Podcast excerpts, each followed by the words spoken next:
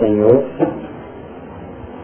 aqui reunidos novamente em vosso nome, em nome de nosso Pai de bondade e misericórdia,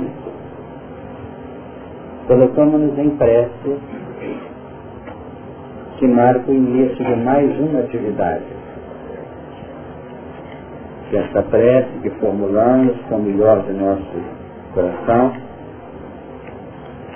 possa conduzir o nosso agradecimento pelo muito que temos recebido e também a súplica de amparo, fortalecimento, capacidade de discernimento, de assimilação do conteúdo que temos certeza nos será encaminhado no transcurso da nossa tarefa.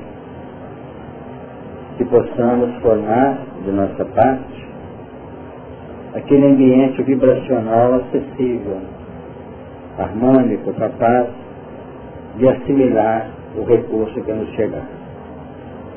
Envolvemos na prece os que sofrem, que eles possam receber ajuda consoante a extensão da bondade de Deus.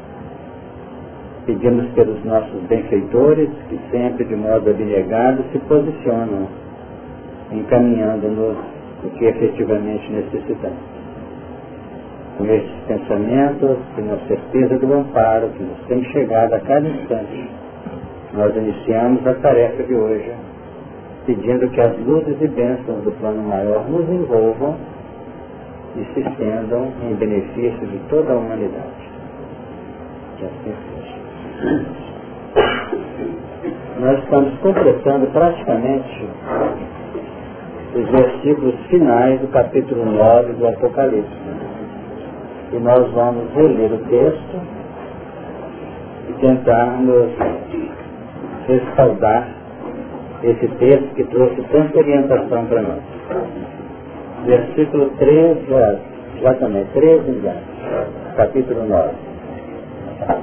E tocou o sexto anjo a sua trombeta e ouviu uma voz que vinha das quatro pontas do altar de ouro que estava diante de Deus a qual dizia o sexto anjo que tinha trombeta, solta os quatro anjos que estão presos junto ao grande rio Eufrates.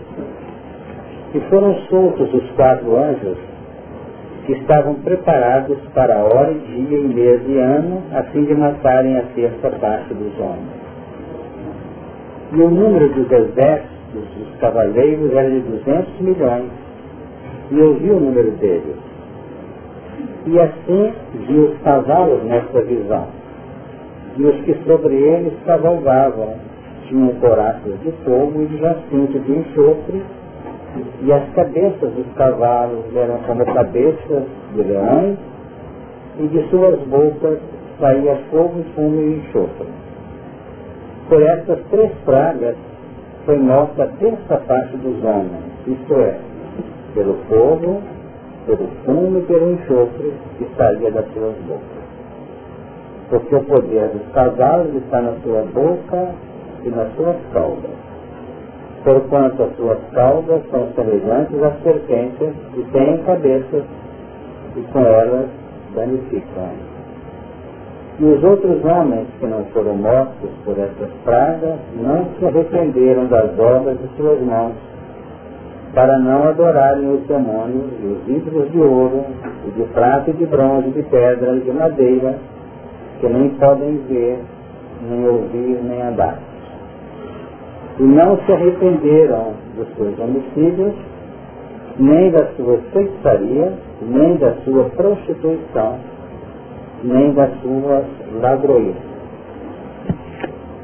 Na reunião passada nós ficamos praticamente trabalhando em torno desses versículos 20 e 21, inclusive levantando-se algumas dúvidas relativamente à narrativa, à forma da transcrição do pensamento segundo as bases das línguas originais. Mas pelo levantamento que nós tivemos em de fazer, o sentido é mesmo positivo no que respeita à necessidade de se desprender. Então o versículo 20 não se arrependeram das obras de suas mãos para não adorarem. Quer dizer, se arrependessem das obras, passariam naturalmente a não adorar. Mas como não arrependeram, continuariam no caso com esta adoração para com os demônios e os ídolos, etc. Então nós observamos que como um grupo é trabalhado, nós vamos observar que há uma ressonância relativamente às propostas de, de despertar, de indução, de encaminhamento para todo o grupo. Embora saiba que o plano estatístico com que se baseia toda a proposta de planejamento, todas as linhas que se definem no contexto da evolução, nós sabemos que existem percentuais que de algum modo obedecem a uma sistematização. A gente abre um curso, a experiência fala, no início 100%, não é isso? Vai terminar com 35, com 40, etc. Se nós aqui já temos essa estimativa, que nós já podemos fazer dentro das metodologias quantitativas da estatística, então relativamente ao plano espiritual os fatos são os mesmos. Ainda mais que no próprio capítulo, na própria introdução do livro dos Espíritos, no item 7, Allan Kardec, quando fala dessa parte relativamente à ciência espírita, ele diz que a ciência não pode ter aquela mesma rigidez, não no campo experimental, que essa não tem conversa. Mas nós dizemos relativamente ao trato com as entidades, porque elas têm pensamento próprio, têm livre-arbítrio e não podem ser enquadradas numa feira, todo mundo entra aqui, não é assim? Nós temos espíritos que vão demorar milhares de anos, para uma sensibilização no plano das realidades do amor. Embora estejamos todos nós em uma linha direta, sistemática, sem conversa, relativamente às aplicações da lei de justiça. Então, ante a lei de justiça, não tem conversa não. Todos nós estamos ajustados. Agora, face a manifestação da sensibilidade no campo afetivo, do amor, já vai depender de uma série de, de propostas, de uma ótica peculiar a cada um de nós. O certo é que mais hoje ou mais amanhã, todos nós estaremos posicionados, não como cordeirinhos numa grande fila, mas estaremos ajustados e arrebanhados pela misericórdia, a fim de encaminharmos o nosso destino em novas bases. Então nós verificamos no versículo 20 os outros homens que não foram mortos por essas pragas. Então as pragas tiveram a função de matar. Na linha apocalíptica periférica de fora para dentro, podemos pensar em desencarnação mesmo, em eliminação de criaturas no plano físico, nessa encarnação. No campo profundo da alma, a proposta das provações é exatamente matar, para redirecionar o destino das pessoas em outra sistemática de vida. Então matar não para morrer, mas matar para reviver. Porque no contexto da grandeza de Deus, da bondade dele, não existe morte, existe propostas de vida. Então nós podemos aferir, examinar alguém e concluir para nós próprios. Essa criatura acha que vive, mas não, ela está morta, está morta. Não é isso? Então é um sistema todo ele vinculado ao plano íntimo, à estrutura operacional de existência, de modo positivamente, vamos dizer, positivamente mais auspicioso, mais gostoso, então negativamente implementado, gerando lágrimas não se arrependeram das obras de suas mãos.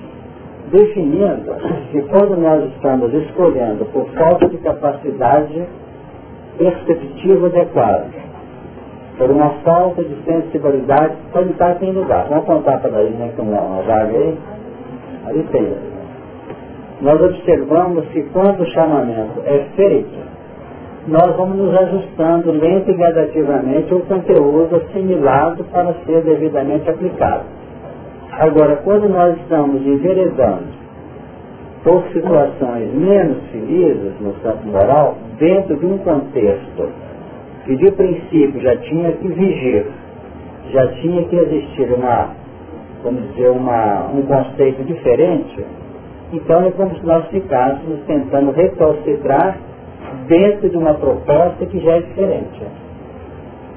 Então a misericórdia vai funcionar para que o despertar se faça em cima do processo do remorso, do arrependimento que foi acentuadamente trabalhado na reunião passada. Foi isso, André? Trabalhamos bem aqui o remorso e o arrependimento na busca da reparação. E de algum modo, nós podemos dizer, pelo que os Espíritos nos têm revelado, inclusive o livro Consolador, ele é muito pródigo em informações dessa ordem. Nós notamos que é meio pretensioso achar que nós temos em nosso habitat elementos que estejam vivendo um processo de evolução em linha reta. O que é essa evolução em linha reta? É aquela evolução em que o conhecimento tocou e eu bato a cabeça perfeitamente. A partir de agora, já estou louco. É assim que acontece? Então, se não é assim, nós estamos ainda arriscados nesse mecanismo de alunos prodígios no campo das edificações de conduta. Então nós começamos o regime do namoro, esse namoro igualzinho os nossos, que às vezes a vida inteira vai casar só na outra reencarnação. Né? Nem noivo fica, né? Aí nós nos enamoramos da ideia, nós estamos apaixonados por outros tipos de vida, depois entramos no noivado, fazemos aliança, não é isso? Íntimo, moral com a nova proposta. As mulheres que vêm de longe. Exato. Perfeito. Às vezes depois tem o casamento, né? Esse casamento que é um processo bem complicado. Porque abre mão de muita coisa para poder ajustar uma nova proposta. Então, dentro disso, nós estamos notando que ao trabalhar um grupo, os grupos mais fechados, os grupos mais endurecidos, recebem aquilo como sendo toques, como sendo, sendo lampejos, restes de luz que vão tocando o reflexo daqueles corações. Então, no momento em que os fatos começam a gerar, ou começam a induzir a criatura a um estado assim, de preocupação pessoal, é sinal de que está havendo mudanças. Então, há mais alegria no céu os planos maiores por um justo que se arrepende do que por no, é, um injusto que se arrepende do que por 99 justos. Não é isso? Podemos dizer assim em plano interpretativo. O que mostra que os Espíritos estão lá torcendo para que nós possamos aderir a uma proposta nova, para que as lágrimas possam ter um processo diferenciado. Como? Deixar de derramar as nossas lágrimas em função do sofrimento e ao mesmo tempo tentar sanear as lágrimas daqueles com quem nós vivendo. Isso que é o ponto que nós não podemos descuidar. Então, o processo do arrependimento esperado e aguardado, ele define uma proposta que sem a qual vai ser muito difícil de ter êxito na nova proposta, na nova exposição. Para não adorarem os demônios. Não adorarem os demônios. O que, que nós podíamos aprender disso? Para muitos religiosos, essa adoração parece que é aquela nossa submissão, é aquela nossa prostração diante dos ídolos é, bater a cabeça no chão, eu te adoro, não é isso, demônio, tal, nada disso. É uma adoração feita pelo investimento que cada um de nós adota dentro desse contexto de prisão a determinadas linhas conceituais ou linhas de, de concepção em que nós ainda sentimos verdadeiro prazer. Até a expressão hoje é muito usada, eu adoro isso, né? Então está saindo aquela ideia religiosa, religiosa da lei da adoração, no seu sentido exterior. Então quer dizer, eu ainda gosto de ser como eu sou. Isso aqui é adorar. Então, a carga demoníaca, ela está toda ela expressa na soma de caracteres que nós trazemos do passado milenar e que representam um corpo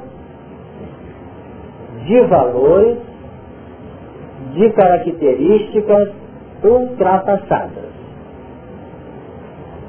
Então cada um de nós possui, não fiquem triste não, triste não, possui essa carga, que é a carga do nosso passado. Então, ele sempre, esse processo, está vinculado ao campo de retaguarda do ser. Sempre assim. Então vamos notar que quando Jesus comenta com os judeus acerca da verdade e da mentira, ele define, não vim de mim mesmo, mas o Pai me enviou. Eu pergunto se vocês puderam correlacionar esse texto. Ele dizendo para os judeus. Esse diz assim, deixa eu ver aqui, direitinho como é que ele fala. Porque o, o nosso pai ainda é um demônio, não é isso? Exato, vós tendes por pai o diabo. É assim que está escrito no capítulo 8 de João. Né? Ele diz aqui, 8,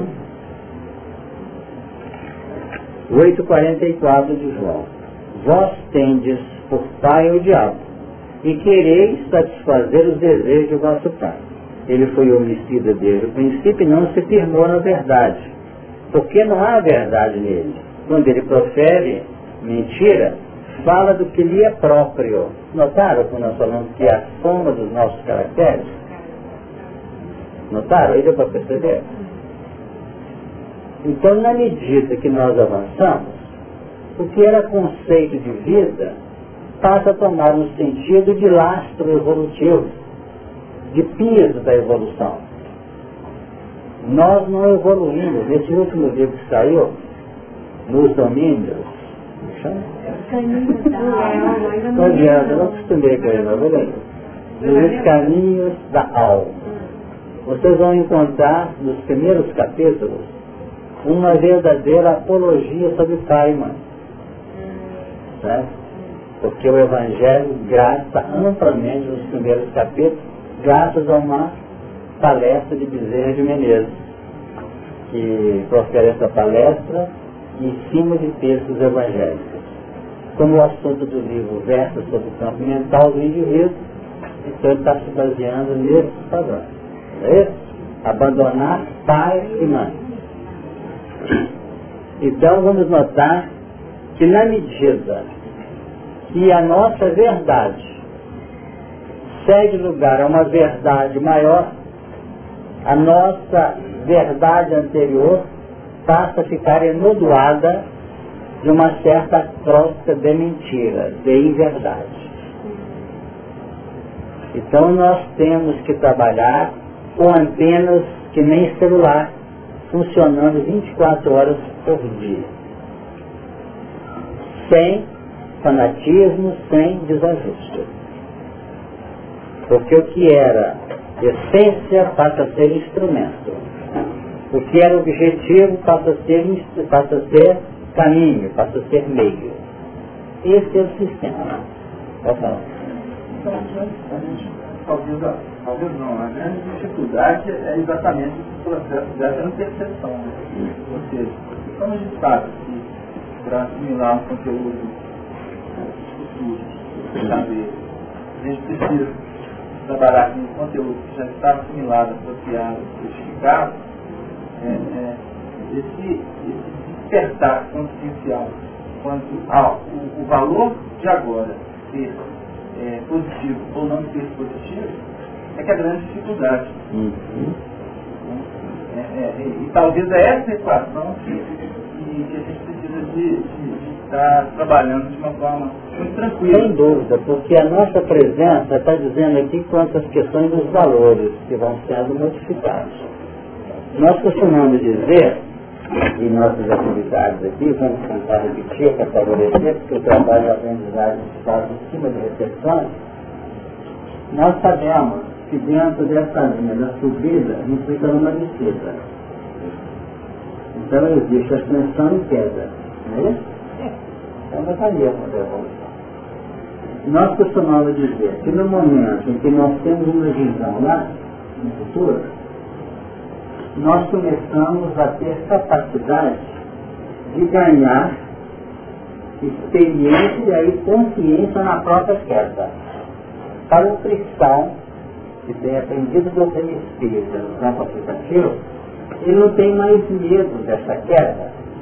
Porque antes que a queda apareça, para levar a frustração da desempenho, ele está trabalhando o plano da recomposição do próprio destino com vistas a novos planos. Não sei se vocês entenderam.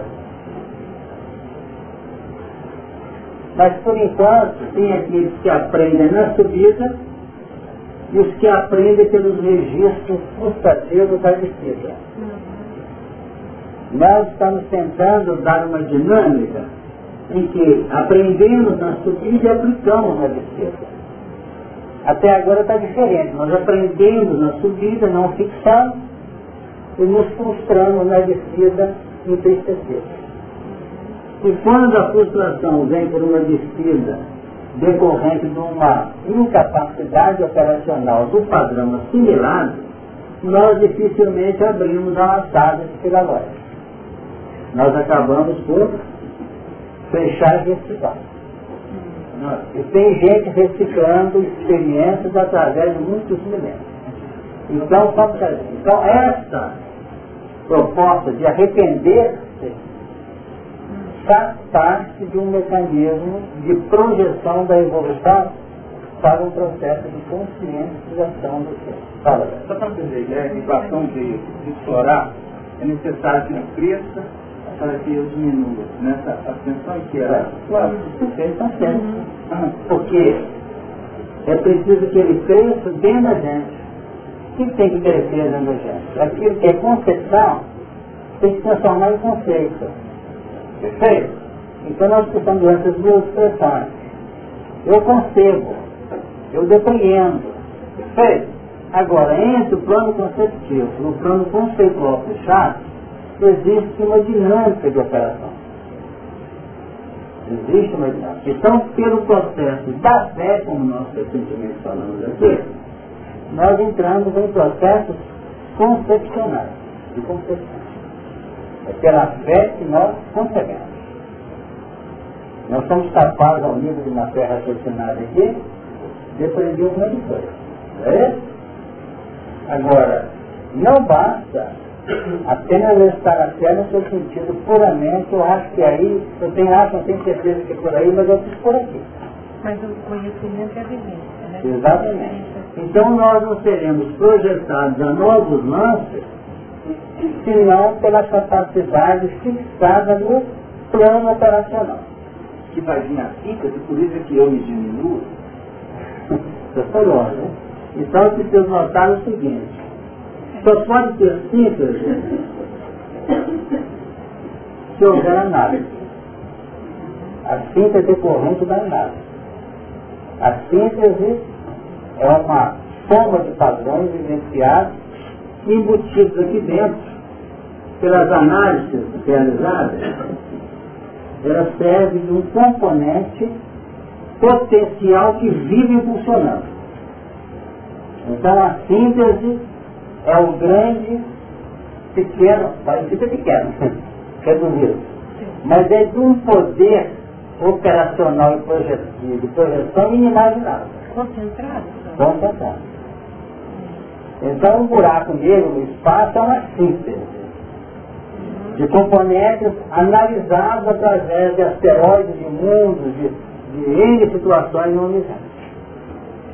Então, se analisarmos, saindo do macrocosmos do buraco negro, entrarmos na linha operacional das ondas eletromagnéticas que representam a nossa carga mental, nós vamos notar que quando o mundo vai desaparecer, o que, que acontece com ele? Ele é sobrecarregado por uma pleia de entidades que vivem em uníssono, as, vamos dizer, sob a pressão dessas ondas mentais, trabalham a intimidade dos espaços intratômicos, sem perda de movimento e junta mais os componentes uns com os outros.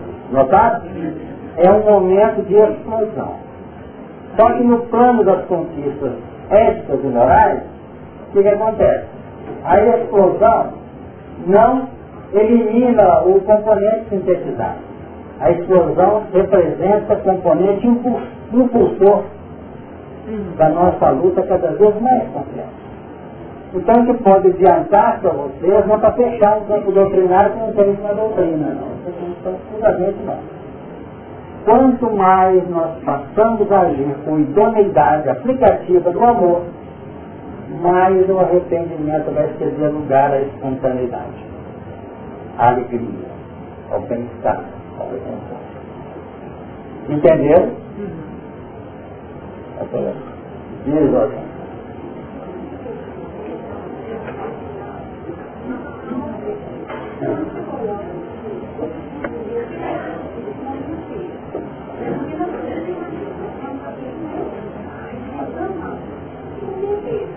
A subida é sempre conceito ou valores de conceito. São concepções, são ideias, são processos de aprendizagem. Você sobe aprendendo e desce realizando. É? Aí que fica difícil. Ninguém subiu ao céu, lembra do, da, de 3.13 de João?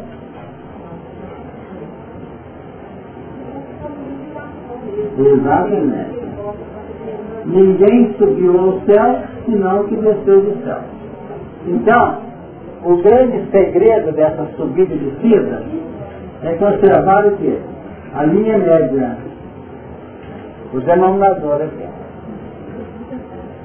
Ninguém subiu, senão que desceu. Mas por enquanto nós estamos aprendendo é na subida não, estamos aprendendo na descida.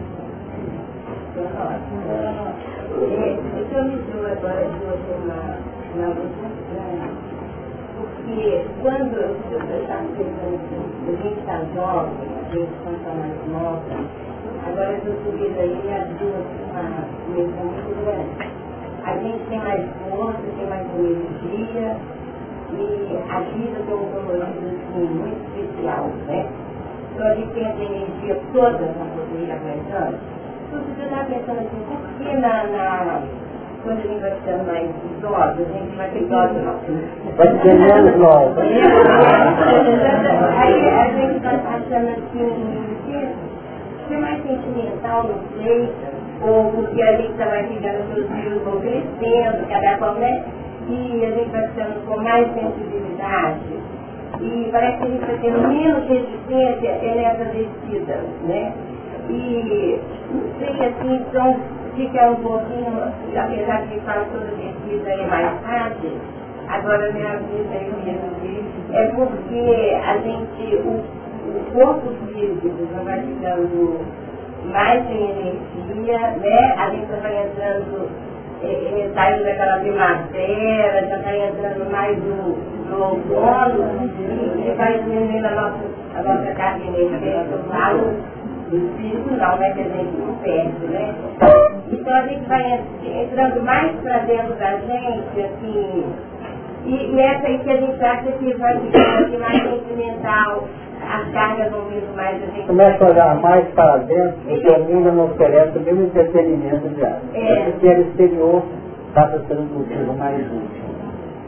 Mas para que vocês não fiquem muito tristes aí, né? Quem está caminhando para caminhos novos, nós vamos nos outros É que nós temos criaturas que vão se envelhecendo assim, ah, eu tô, já fiz minha parte mesmo, estou caminhando para o fim.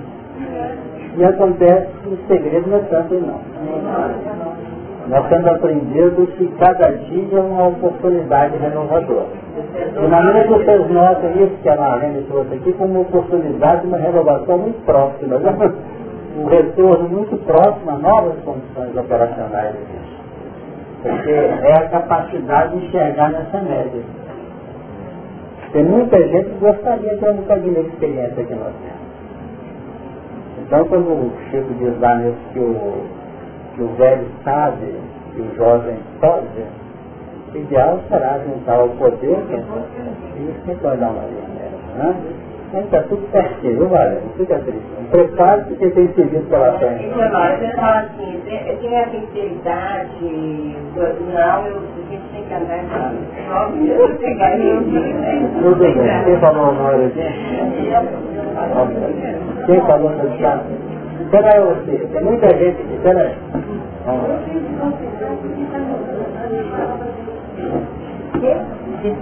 Terceira. Ela está dizendo que a dificuldade dela é a palavra descer. Tem isso aqui, Eu né? imagino, é, é o seguinte, Marcos, você vai concordo com a questão de você lê muito mais do que transforma em sua mente. Né? É verdade, o quarto interno, né? O reino de Deus está dentro da pode. Mas eu imagino um ser que tenha conquistado tá? é, as subidas adequadamente, não há necessidade daquele vida. No meu modo de ver, eu vejo essa bebida como a questão kármica, quer dizer, ação positiva ou negativa, você aprendeu nesse ciclo, e aí, se você não aprendeu, a própria reencarnação, como aquecida de na carne, e ali você trabalhando transformando a. Então espera aí, Cláudia. Sua, sua pergunta vai clarear um outro ponto que tem que deixar. Não ficar nessa matemática. Subir, descer, subir, descer, subir, descer, não é por aí. Entra no universo, sobe no universo, não é por aí. Perfeito? O subir é o número um que nós buscamos que é a unidade. O descer é a nossa submissão à contingência da evolução. O número dois, que é descer, está em Jesus operando. Então, o homem que foi assaltado na palavra do samaritano, ele descia de modo desregrado, descia invigilantemente. Essa descida podia até ter uma subida para ele. Concorda? Subida na busca de determinados atendimentos pessoais. Quem descia com efetividade era o samaritano. Mas um samaritano que ia de viagem, o meu caminho é esse, o meu destino é esse, mas para chegar aqui eu tenho que descer. Ninguém subiu senão que desceu. A descida é a aplicação do, com, dos valores aprendidos na subida. A subida teoria e descida prática. Porque aqui a gente eleva nós em momento que a gente entra em estado de alfa. Eu vi a luz, e a luz foi apagou. Você quer dominar essa luz? Desça. Entenderam? Vai ver quem está chorando e seca as lágrimas. Quem está com dor tenta reduzi-la. Quem está desatinado auxilia. Porque é na descida que nós encontramos a vasta gama laboratorial que nós vamos aplicar plano de experiência. Isso aqui é descer, ó. Entendeu agora? Hein? Olha. Eu, eu fiz. Vamos fazer. Vai. É.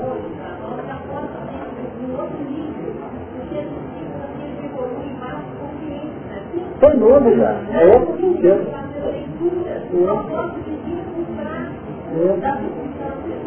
É. É. Porque eles estão descendo sem saber que estão descendo, eles não têm subida nem descida. Está na vida normal.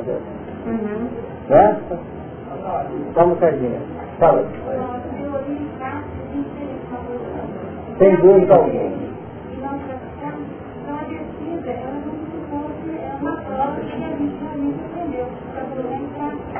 Perfeitamente. É o que nós entendemos. Fala, Léo. E esse caso É ele porque é, esse caso a gente falou, né, nós vamos fazer uma época,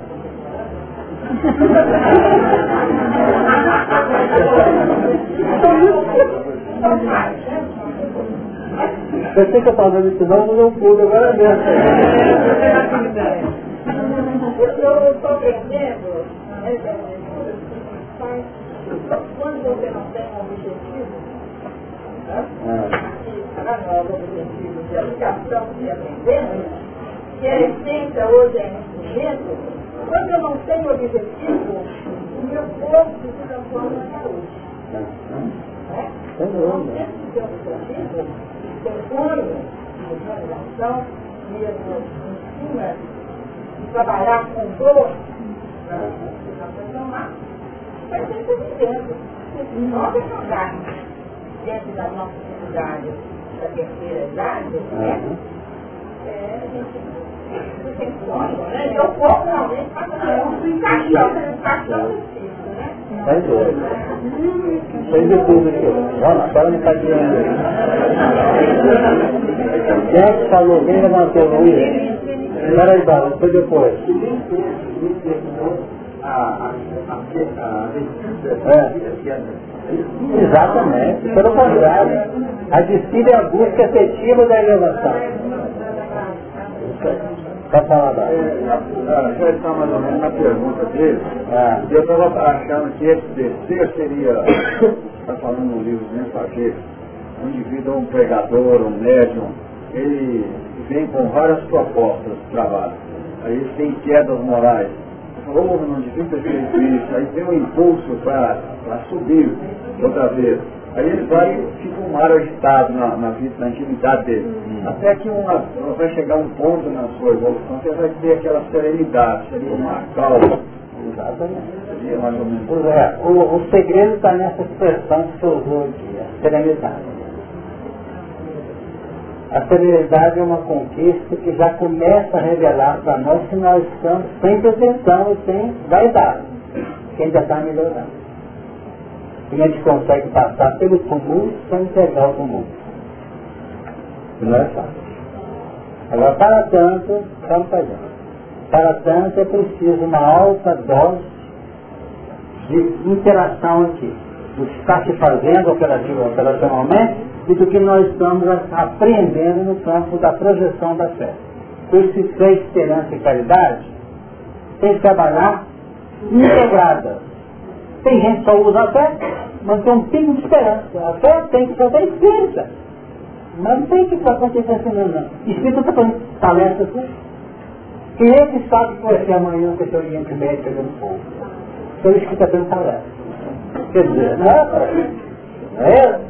Ou nós temos que ter uma segurança ampliada que representa essa linha de equilíbrio entre os problemas que nos projetam o infinito pela concepção de vida e o que nós temos adquirido dentro de uma chamada lei de unidade. O que é a lei da unidade? É que eu tenho aprendido que existe ordem no universo, como o próprio Emmanuel define também falou. Quais são os dois componentes que norteiam a evolução consciente? Ordem e beleza. Ordem e beleza. Então, se eu vejo que existe uma ordem, uma disciplina, eu não tenho que entender. Perante Deus, o papel do verme, vamos dizer, fertilizando a terra, é um trabalho tão importante quanto o anjo lá gerenciando uma galáxia. É assim que eu entendo. Da mesma forma, num contexto operacional com muita gente. O que, que um engenheiro pode fazer sem aquele companheiro lá levantando ou uma, um, um piso no edifício? Não é nada.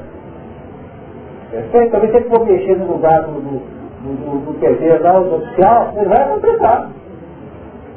Ele vai complicar. Então é preciso que haja, nesse contexto, uma certa visão de Deus. Então fica complexo. Deus.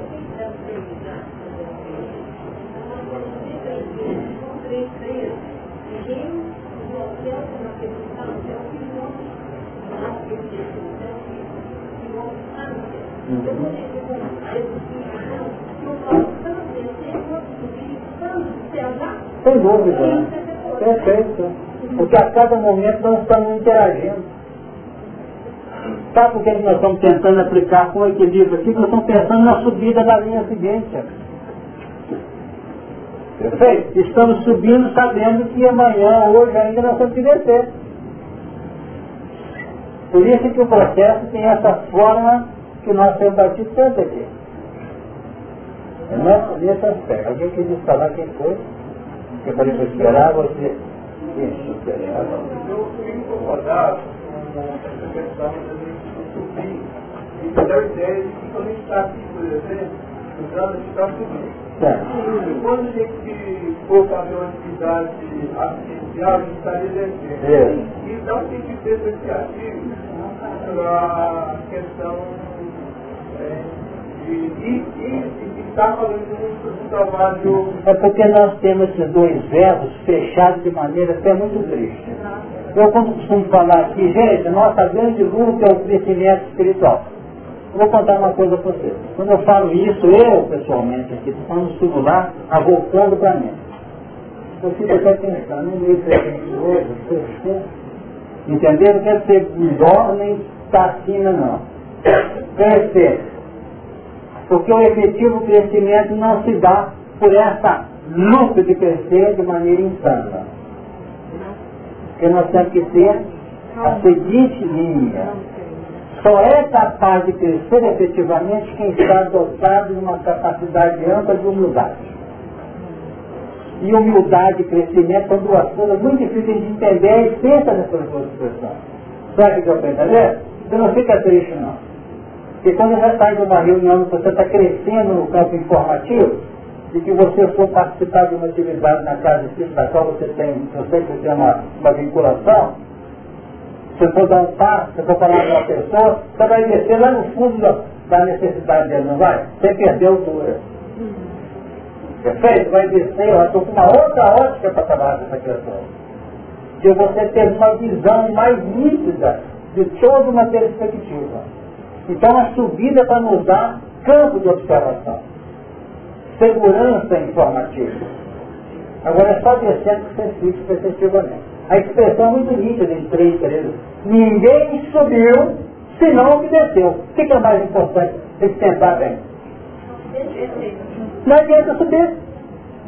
Ninguém subiu ao céu, senão quem? O que desceu. Então você não desce, senão você vai ver gente chega lá. É necessário do Mas ele desce. É como ele falou, preciso que ele cresça e que eu diminua. Eu descer que ele diminui. Exatamente. Agora, sabe como é que nós temos a concepção?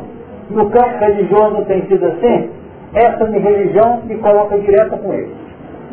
Eu e Deus. Perfeito? Hein?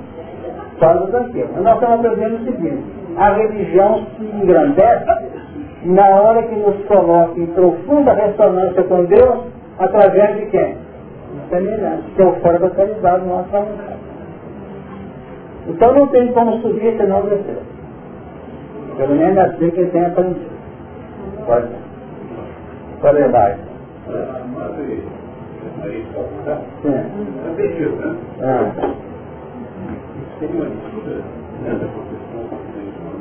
Eu vou lhe falar uma coisa.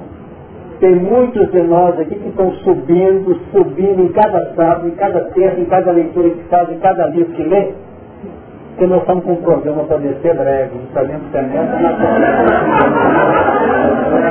Hein?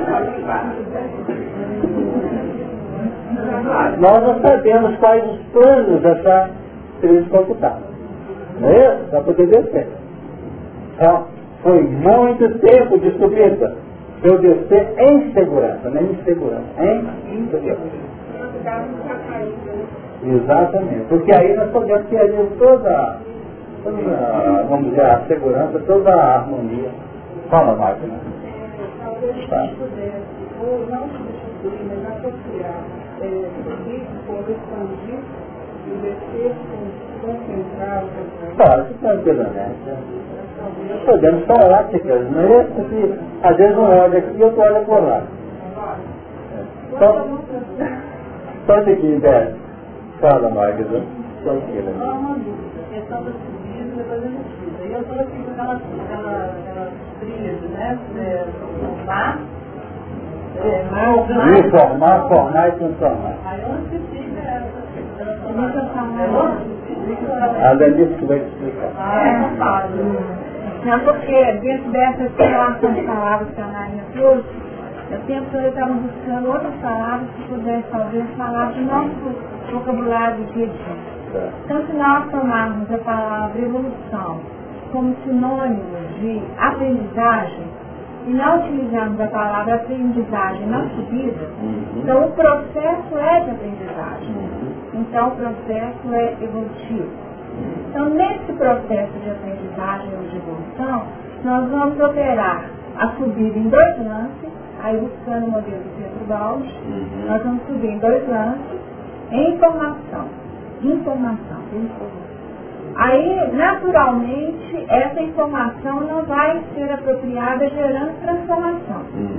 Então, nós descemos um lance uhum. para que esse lance do meio, que foi aquele que eu obtive informação e tenha...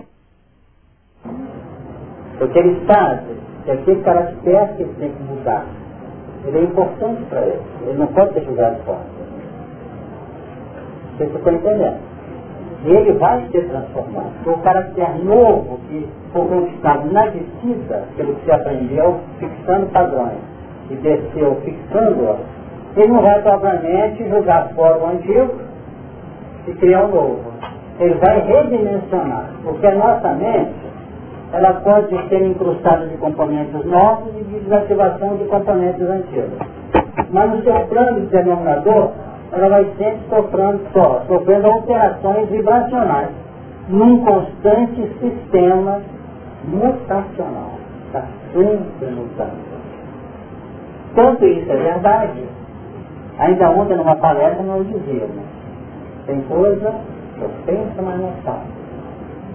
Tem coisa que eu falo, não, não escrevo. Não escrevo. Por quê? Porque nós estamos suscetíveis a essas linhas fixadoras da clareza do Agora, quando é que a gente se lança a escrever? De preferência, a segurança da escrita está naquela linha globalizada de, vamos dizer, de segurança que nós temos em função do que nós apropriamos da experiência vivenciada e projetamos com muita tranquilidade. E nessa hora nós podemos estar sendo instrumento de quem sabe efetivamente tem perigos maiores. Agora, quais são as dificuldades muito discretas? Quando vem com determinadas doutrinas totalmente extemporâneas, totalmente, muito pessoais, muito alienadas, aí nós começamos, talvez até, apresentar uma postura que possa amanhã nos arrepender. Quantos escritores estão preparando para voltar para consertar aquilo que escreveram? Voltaram? Pode acontecer. E outros estão vindo para falar, para, para retificar aquilo que andou caminho anteriormente. É o caso de muitos hoje, como nós temos. Meu Deus. Hã? Deu uma ideia? Ficou alguém no fundo, lá, né? São vários coisas que estão exemplo. Ah, sem dúvida. Porque senão não daria conta de eu Então, é, é uma sintonia, eu vou estar sintonizado em uma sinfonia final. O tempo todo a coisa vai vendo. E foi interessante quando a ministra fala, ela, ela abordou, ela tocou uma coisa que eu queria tratar mais um pouquinho. Eu peguei essa, antes, eu peguei essa nos anos. Então não tem jeito de eu aprender sem eu aplicar. Se eu não, eu não fazer, eu não fazer para mim a textura daquilo que eu falo na palavra, jamais aquela aprendizagem ela vai ser apostada. E ela apostada, ela já passa por vários vezes. Aí eu pensei mais ainda, aí tem daí limite. Veio assim, é, eu escutando o Senhor, às vezes são automatismos meus, uma reflexo, que eu está me informando, que aquilo vai entrando na minha espiral do conhecimento, vai se transformando em é, conceitos, saberes, até que sedimentam sentido, tal que ele vai refletir, e aí tem um negócio muito interessante. Eu falei, os valores. Enquanto eu não atingo o, o conhecimento em termos conceituais, os valores não ganhar esse conhecimento, porque eles têm que estar sedimentados no si. E aí tem mais uma coisa, e o excesso? Aí veio assim, inicialmente, eu vou estar pensando no meu bem até que eu consiga transformar aquilo num bem maior. Nesse momento, então, eu atingi um, um pilarzinho que vai provavelmente dar luz a uma nova escalada. Porque aí, o importante é cada vez que eu retorno, eu já não tenho igual a ela. Eu estou tendo acompanhar de novas, novos é, lugares, é, pisos que eu já adquiri. Né? E aí eu é, pensei numa vez que seria, é, inicialmente, quando eu estou lá subindo aí, eu estou lá uma vez. Até que chega uma hora que eu toco com uma luz interna que eu já vi com o Filho de Deus com essa luz. E é no momento que eu fui, é, e essa luz ainda é só uma chaminha. Isso é que é importante. Ela está se tornando mais luz é essa, essa caminhada sempre. O que nós podemos tentando caminhar à frente agora, para poder estamos esperando esse texto, é apenas lembrar aqui, para não adorarem os demônios. Esse é o ponto fundamental que está vinculado lá ao Abaddon e ao Apolion. É preciso que nós tenhamos, para poder chegar no ponto que a Maria Helena trouxe, uma linha ampla definida. Nós somos do bem ou temos que nos comprazer no mal ainda? Essa é a condição importante que define. Na evangelização da criança da semana passada, por exemplo, gente estava conosco, quem não é contra nós, é por nós. Comentada esse texto. O que, que significa? Nós temos que ter uma proposta. Nós estamos envolvidos numa proposta de encaminhamento no amor?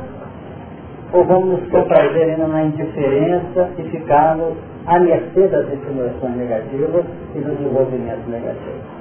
Esse é o primeiro plano que divide toda essa unidade em dois grandes departamentos, o do bem e do mal, o positivo e o negativo. É de saber o que nós pretendemos.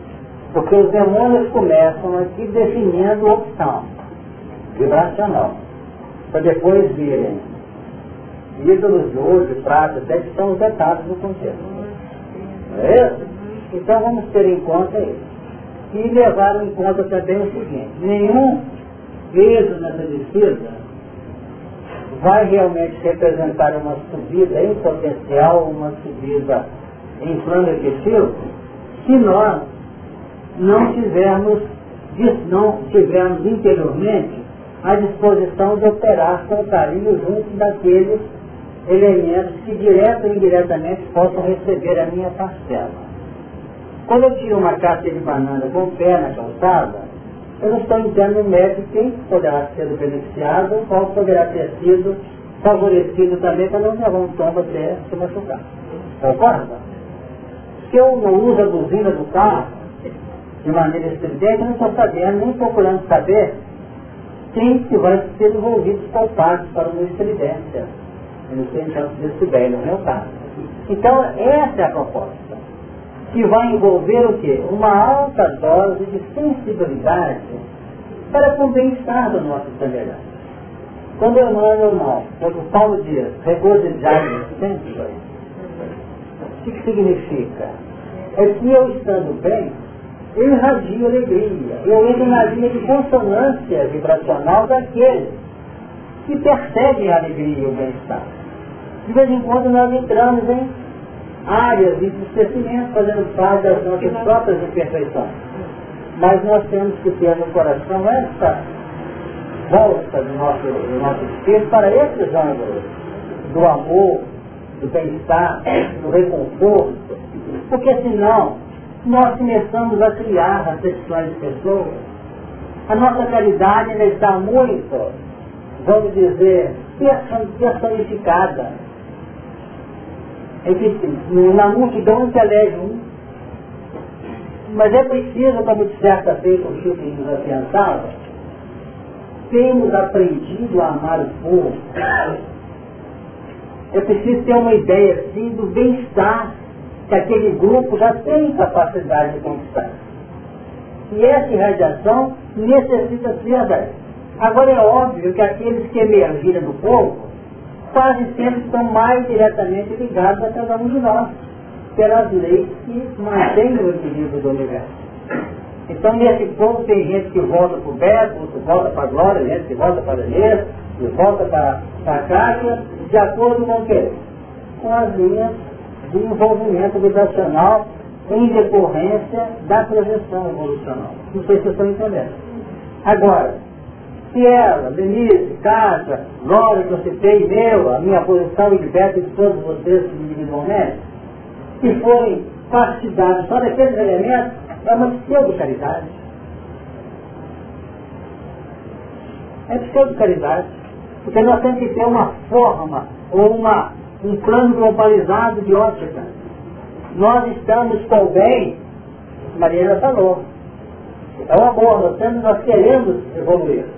Então isso tem que marcar. Agora, como é que eu posso fazer evolução discriminando pessoas?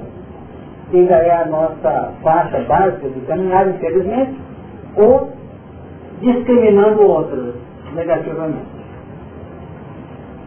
Então, como é que eu posso dar, ter um bem-estar, uma serenidade íntima, se eu quero melhor para o meu irmão que está casado com fulano e mora numa casa com quatro pessoas? Eu quero melhor para ele, ter uma afinidade com ele e ele como sendo um depositário das minhas vibrações positivas. Mas ao mesmo tempo eu reajo com sua cunhada que é casada com ele.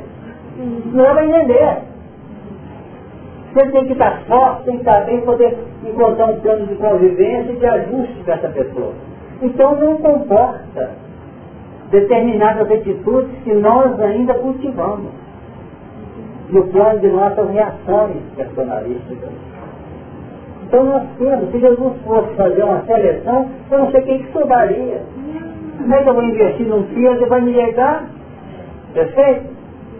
Como é que eu vou investir no João que está mais ouro, está do meu lado, no céu do que operar? Hein? Pois é, não sobraria ninguém. Então é preciso que nós aprendamos. Principalmente nós temos adotado o seguinte, não quero seguir de modelo não, adotado nas minhas linhas de concepção, não é de prática não, que é muito complicado, é muito difícil isso ainda.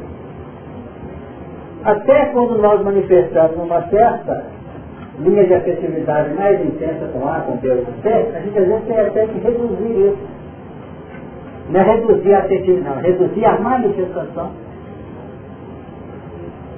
E outra coisa, você tem uma criatura que infelizmente não existe, nem está no livro dos espíritos, antipatias, simpatias terrenas, não tem lá? Definindo? Se surgiu um sinal vermelho de uma pessoa que nós não, não estamos felizes a dar próxima, descaracteriza, gosta, perfeito? Aproxime-se dela, quebra. Quantos casos vocês têm no campo prático? Que às vezes até que na reunião, chegar para meio gelado assim, outro até sair junto, outra junto, outra caramba por outro. Não acontece isso? Por quê? Porque nós estamos matriculados numa escola em que nós estamos visando acessar, aí a terra acaba se aproximando. Quem diria? Até conta pra gente, né? Quer dizer, mas outro o quê? O orgulho Seria tão bom que a nossa evolução fosse por aí. Agora nós ficamos ainda criando sistemas de resistência e futuro. Tá lá, né?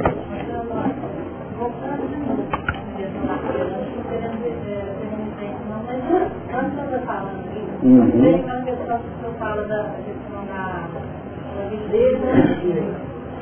Quando a gente está mexendo, vamos dizer, com aprendizado, né? aí o exemplo do carro que eu seja, essa lá, seria dar uma buzinada no, no uhum.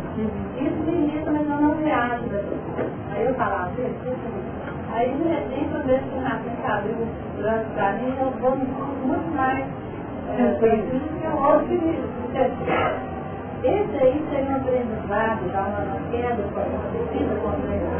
Sem dúvida alguma. E nós temos que ter a seguinte colocação, Magda, é que nós não conseguimos.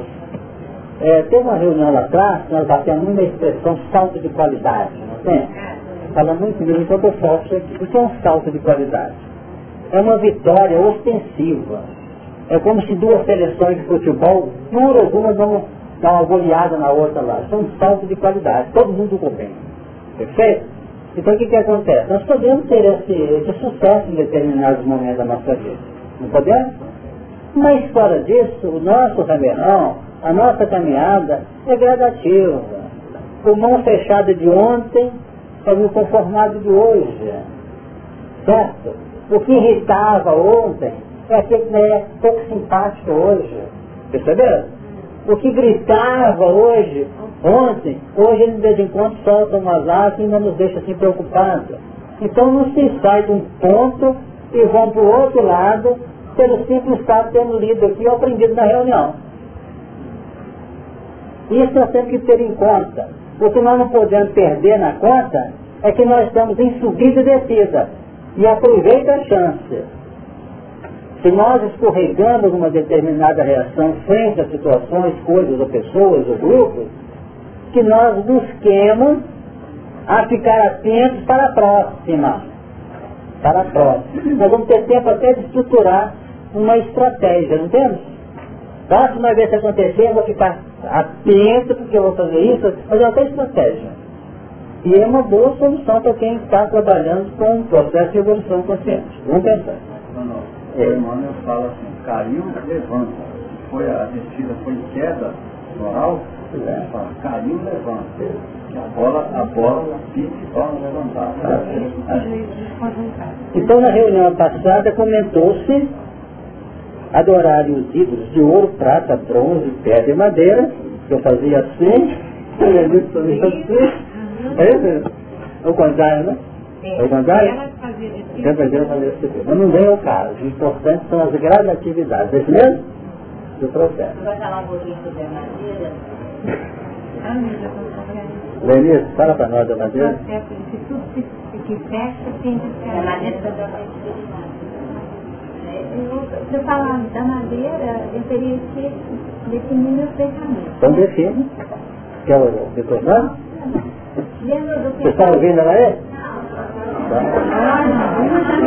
Pessoal aqui não mora não. Eu estou passando porque na semana que vem ela vai ter que estar com você. Mas ela vai preparando. Bem, na semana passada, quando nós começamos o centro, nós representamos Então, dentro da construção de um mecanismo aqui para a gente trabalhar, nós visualizamos os demônios como sendo magia. Magia que seria a linha da nossa ação. Muitas vezes são os nossos demônios que atuam. Então o demônio seria a retirada do. Muitas vezes é, definindo uma vida. Então é isso. Se nós estamos vivendo segundo o comando dos nossos demônios interiores, aí nós vamos acessando outros componentes seriam os ídolos de ouro, aí eles se obedecendo. Os ídolos de ouro, os, os de prata, de bronze, de pedra e de madeira. Até chegar num ponto de nem ver, nem ouvir, nem andar. Que na semana passada eu estava no, vamos assim, no plano intuitivo desse que eu recebi do Pedro Norte. Então essa endodinâmica que eu construí de descida seria aquela que define a nossa desvinculação no plano de harmonia no sistema. Então, como se nós tivéssemos caído no nosso sistema. Então, seria aquele momento da descida até que, num plano de inconsciência tal que nem vemos, nem ouvimos, nem andamos, seria já aquela condição do desabrochar da individualidade. Então, nós poderíamos dizer que os metais seria a trajetória dessa mônada no, no, reino mineral, a madeira seria a trajetória da mônada no reino vegetal, até que nós poderíamos falar de percepções como sentidos, que seria visão, audição e até o movimento, caracteriza já a nossa condição é, na faixa animal. Então, eu não jeito. Não seria como se fosse a descida antes de nós trabalharmos, a curva funcionar. Ok, entendeu? Mas como a gente falou da vez passada, seu nós com suas prioridades também, né? Esse ouro, prata, bronze. É isso, inclusive, a Denise comentou também, a questão da preciosidade, né? É, tem preciosidade e prioridade, obviamente. No caso aqui, nós podemos ver a madeira como sendo aquele elemento com menor resistência. Mas do outro lado, quanto menor a resistência periférica, costuma haver uma certa importância no plano essencial que cada elemento traz. Então nós vamos notar gradatividade. Então adorar os demônios, vamos globalizar. E cada um de nós elege um ídolo. Para muitos o ídolo é o corpo físico. Para outros o ídolo é uma determinada preciosidade mesmo que ela tem. É o dinheiro, pode ser. Para outro, o ídolo dele é a política, é o poder. vocês estão percebendo. Então esses elementos necessitam ser valorizados, sim.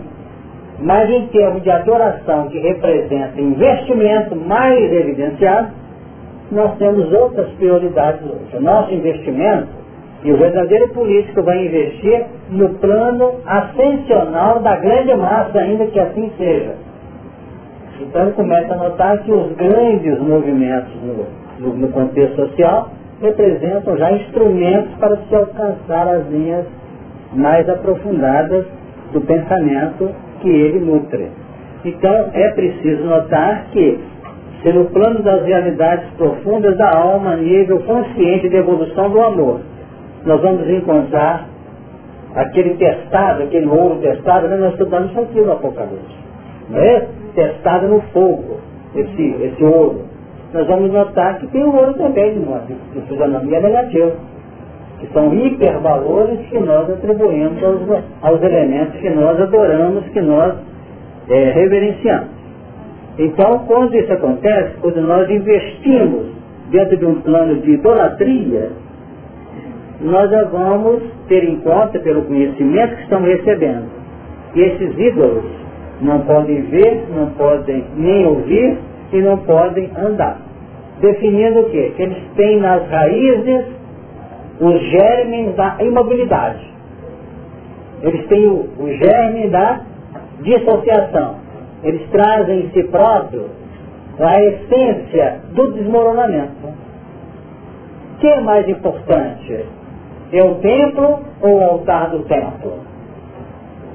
Evidente que é o altar do templo entre o altar do templo e aquele que é reverenciado naquele altar, qual é o mais importante? Estão notando? Então vamos tendo linhas gradativas. E aí que surgem naturalmente essas, essas gradatividades, esses aspectos gradativos que nós vimos aqui. Então vamos notar que enquanto nós estivermos voltados para o interesse pessoal, nós estamos idolatrando demônios. Demônios. Quando nós abrimos o coração, utilizamos as estruturas pessoais como componentes operacional para a grande reverência a Deus, o que era demônio aqui passa a ser instrumento de amor. Então, é preciso ter essa ótica. Na purificação do tempo, se nós temos alguns minutos ainda para recorrer lá nós temos esse mecanismo todo implícito. E estava próximo, estou lendo o capítulo 2 de João, versículo 13. E estava próxima a Páscoa dos judeus e Jesus subiu a Jerusalém. E achou no templo os que vendiam bois e ovelhas e pombos e os cambiadores assentados. Vejam o que está escrito aqui e estava próxima a Páscoa dos judeus e Jesus subiu a Jerusalém. Então aqui dentro, Jesus íntimo, subindo. Deu para entender? Subindo as faixas superiores. E achou no templo, posicionado nessa parte elevada, os que vendiam bois e ovelhas e pombos e os cambiadores sentados apesar de no tempo ele estava na região baixa, que subindo ele viu. Então o nosso templo é a nossa estrutura psicofísica, espiritual. Quando nós ascendemos a área de Jerusalém, que é a clareza de discernimento, nós vamos começar a entender a gente. Todas as vezes que nós subimos, no plano do conhecimento, nós adquirimos maior capacidade de nos enxergar.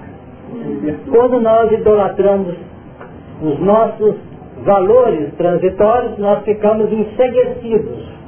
Nós não enxergamos, não ouvimos e ficamos sem entender. Será que deu para entender?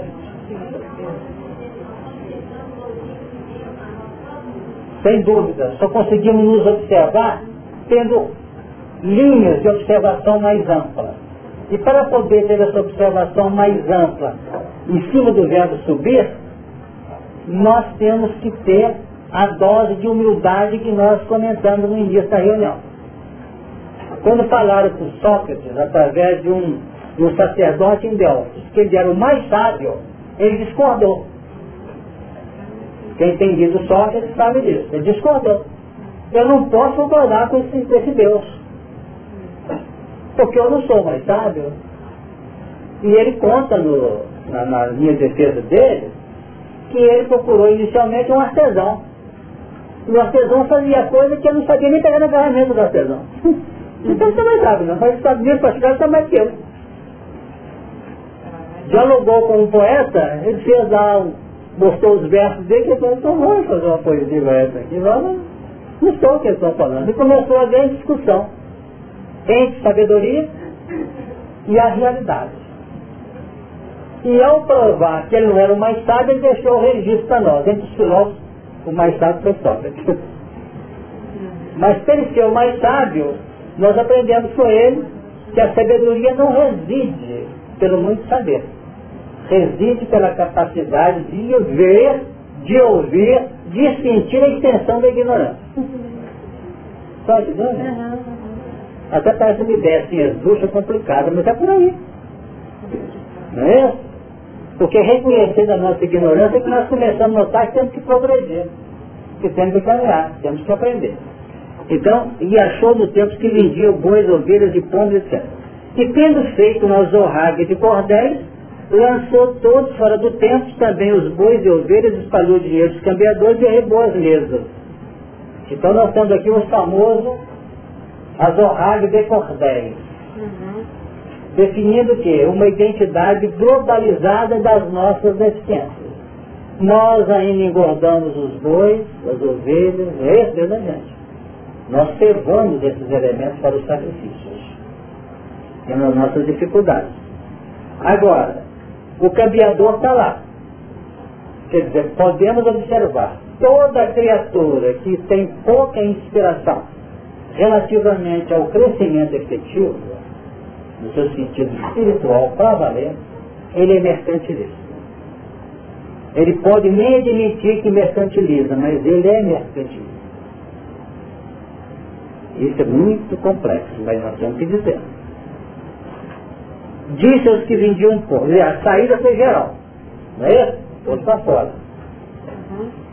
Essa renovação desse tempo que nós operamos aqui hoje, ou não podemos operar? Não. Podemos ou não podemos? Podemos. podemos. Agora, colocar para fora é uma coisa, mantê-los lá fora, é que já teve mais de uma purificação do tempo, não essa não.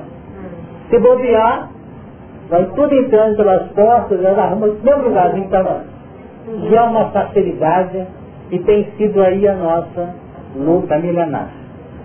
A gente solta cada coisa aí, hoje vai, eu fico até lá no que faz. Mudou! Aí eu sinto assim, vamos ver até quando. Porque de a pouco vai havendo novamente a abertura. E todos esses componentes que representam instrumentos de sacrifício a Deus passam a estar presentes. E disse aos que vendiam pomba, tirai daqui este, não passais a casa de meu pai, casa de venda. Casa de meu pai. Então Jesus, quando fala aqui dentro, ele diz que essa casa aqui não é nossa. Que ela é casa de quem? Do Criador. Na casa de meu pai há muitas moradas. A casa é globalizada, não somos as moradas. Então, se a casa de meu pai tem muitas moradas, nós somos dele. Todas as vezes que eu digo assim, eu sou, eu faço, eu quero, a morada é minha.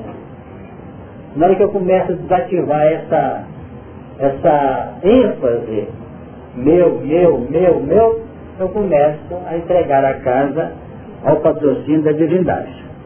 E os discípulos lembraram do que está escrito, o zelo da tua casa me devorará. Eu li isso tudo aqui para chegar nesse, nesse versículo. O zelo da tua casa me devorará. É? O zelo, o cuidado, não é isso? Para devorar o demônio. Para devorar o demônio. Eu só consigo desativar demônios quando eu entendo que a casa não é minha, de Deus. O zelo da tua casa. Porque por enquanto a nossa, o nosso registro é o zelo da minha casa me complica.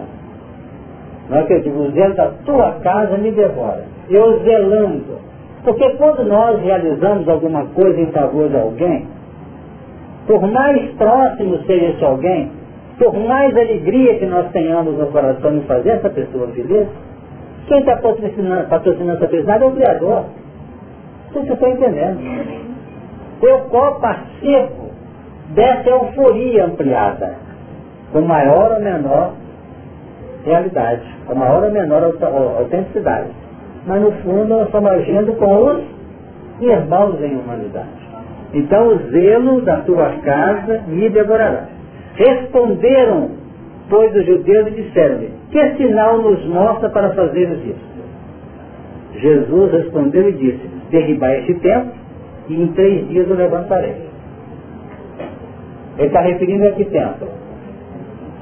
Ao tempo suscetível de renovação. É isso mesmo? Porque na hora que ele definiu o acontecimento dos animais, o que, que acontece? Ele viu o primeiro dia. O segundo dia, descida operacional formativa dos caracteres novos. E o terceiro, retorno à autenticidade nova base. Então são três dias. Hein? Eu estou lendo? Capítulo 2 de João. Continua rapidamente. Disseram, pois, os judeus, em 46 anos foi edificado este templo, e tu levantarás em três dias, mas ele falava do tempo do seu corpo. Perceberam? Então, 46 anos foram gastos para que o templo de Jerusalém se elevasse. Como o templo de Jerusalém é a representação básica do corpo físico, do perispírito, dos N corpos, não é isso mesmo? Aí nós podemos nos dar o luxo até fazer uma conexão com a estrutura genética, com os 46, não é esse? 23 menos 3, não sei como é que está aí a, da genética, mas sempre normalmente nós costumamos associar aí. É como se fosse uma linha que através dos milênios foram definir até criar o padrão humanizado, o corpo físico. Então, mostrando para nós que realmente é milenar a construção do templo. Não posso 46 aqui. É milenar. Para depois nós começarmos a esperar a reconstrução dele. Então, quando no capítulo 24 de Mateus, os discípulos mostraram a Jesus o templo, veja que, é, que ele disse que pedras, não é isso? Que pedras, que construções, não ficará aqui pedra sobre pedra que não seja derrubada. Que é o que nós estamos fazendo aqui hoje, tentando fazer uma reconstrução, uma remodelação, uma atualização do nosso corpo. Voltando ao versículo agora 21, e não se arrependeram dos seus homicídios, nem das suas feitiçarias, nem da sua prostituição, nem das suas ladoezas. É muito triste ter que falar isso, né? Meu pai, né? Você analisa. Quatro elementos em que estão assentadas as bases de nossa idolatria. Quatro. Homicídios. Qual é o fundamento básico do nosso crescimento? É vida ou é morte? Vida. Vida. Nós estamos lutando aqui, é, assimilando padrões para implementar a vida. Mas ao invés de implementar a vida, nós estamos destruindo vidas pelos homicídios. Entenderam o papel do homicídio? A todo momento nós fazemos papel de justiça. E a proposta do Apocalipse é papel de amor. Isso é uma necessidade básica urgente para nós. Nós vivemos num mundo físico cheio de complicações e dificuldades. Nós temos que ter uma proposta disciplinar para agir. Mas eu fico, eu pessoalmente, fico muito entristecido quando nós temos que exercer um papel de Moisés ainda no nosso dia a dia. Às vezes nós temos que fazer isso, mas tem gente que gosta disso, não tem? Esses que gostam disso são idólatras de expressão demoníaca. Elemento gastou lá um tempão para fazer um negócio, chega lá e derruba aquilo numa, numa opinião complicada. Isso é destruído. Então nós temos que ter esse cuidado. Não é ficar passando a mão, está tudo certinho, tá tudo, também é acredita em hipocrisia. Mas nós temos até para mostrar as dificuldades, nós podemos melhorar. Mas não é em função da compaixão com o terceiro, não. É melhorando a nossa ótica relativamente a Deus. Isso. Então, em vez de ser uma letra que mata, é preciso termos um espírito que vivifica. É o sentido que nós observamos nítido, claro, nessa expressão. Nós, é. É, quando você diz aí, onde Jesus chegou, não estavam lá cometendo boi, é, carne, isso importante? A graduação? Tem. Tem. Nós temos bois, que eu falei até boi cevado aqui, no século, senão não abriu mão de vezes. Agora, os pombos estão no outro lado. Os, os pombos representam componentes ainda, como é que eu posso dizer, frágeis. Mentirinhas. São mentirinhas, que a gente pode resolver na hora, assim, só tirar daí esse. Nem foi, nem foi derrubado, não. Tirar daqui esse. A gente pode tirar esse. Tá? Dizer, a cada momento você solta uma expressão que não é digna. Não acontece? Sim. Aí, aí ele falou assim, ó, ô Fernando, você não está muito bom não, você não está errado não. Acontecer? Agora tem outros que você vai gastar a vida inteira e vai sair meio triste, dizer, enquanto não para os condicionamentos milenários que nós deixamos. Não quer? Diz o Beto que é uma boiada difícil, né? Porque tem muito boi no médio. É a nossa ideia nessa, nessa colocação.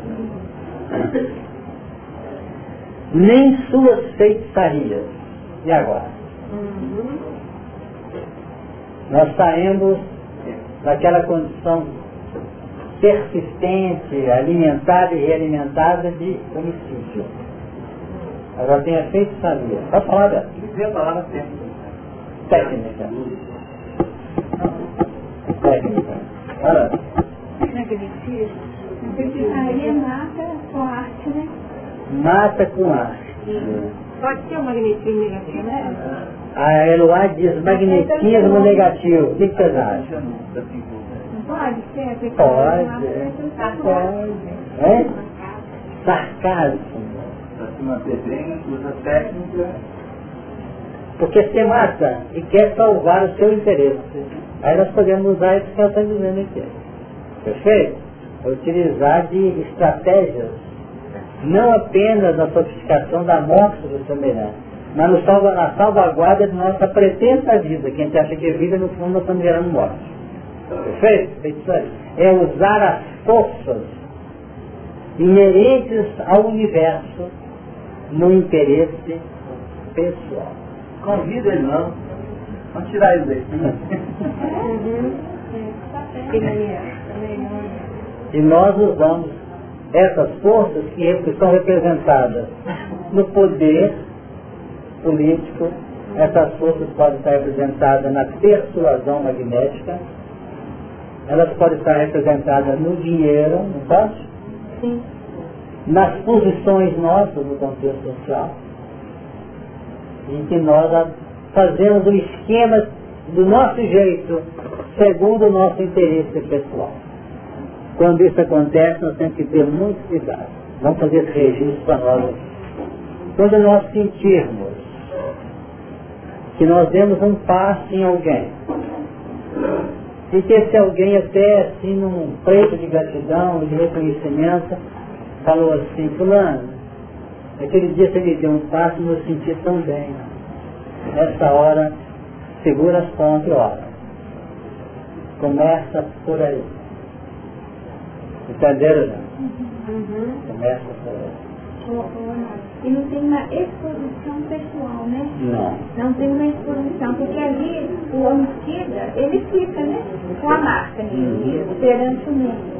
Agora o feitiçário, o que utiliza das feitiçarias geralmente está batido, né? Porque tem um poder oculto. Né? Exatamente. Poder oculto. Poder oculto atuando. Isso é muito importante que nós ouvimos. Ou seja, são dois titãs, como fala o livro da pode ser feitiçaria também. Exatamente, podemos dar razão. É quando nós entramos na posse de determinadas faixas de onda e que nós colocamos consciente ou inconsciente a nossa, ou inconscientemente a nosso serviço. E fica enfeitiçado. Porque entra em conexão até com forças superiores. ter muito cuidado. Muita coisa. Esse texto aqui vai dar para falar. Eu vou deixar até um bocadinho para nós vendo esse aqui. Pode falar. Não? Ela está dizendo que está estudando ele como é que vai ser na próxima reunião. Mas ela vai estar com vocês aqui porque nós temos um compromisso amigo do Estado. Vamos estar lá no União, contando com a presença de vocês aqui para fazer aquele piso assim, não é isso? É isso, Beto? Você também vai estar lá? Beto também vai estar lá. E o nosso tempo terminou.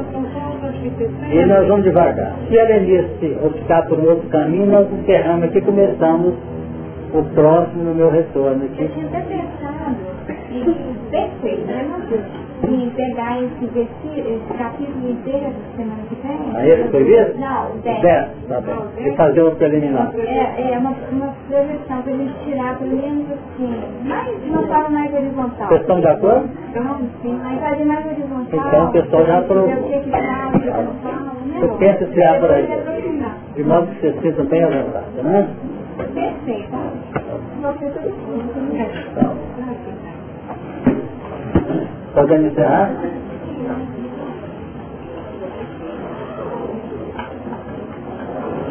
Ô, Kátia, fala a festa, nós. Homenagem ao retorno.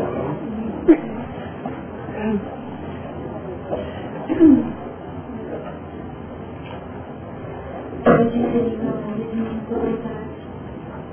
Agradecer, Senhor, a nossa presença aqui hoje. Agradecemos a presença dos queridos amigos espirituais. Que esses aprendizados possam ser incorporados no coração, mas em toda a nossa alma, conduzindo os nossos passos perante a vida. Que esteja conosco, Senhor, hoje sempre, pois precisamos honestamente de essa prece e a justiça de Deus, nós sempre temos que voltar a fechar essa coisa e até agora nós temos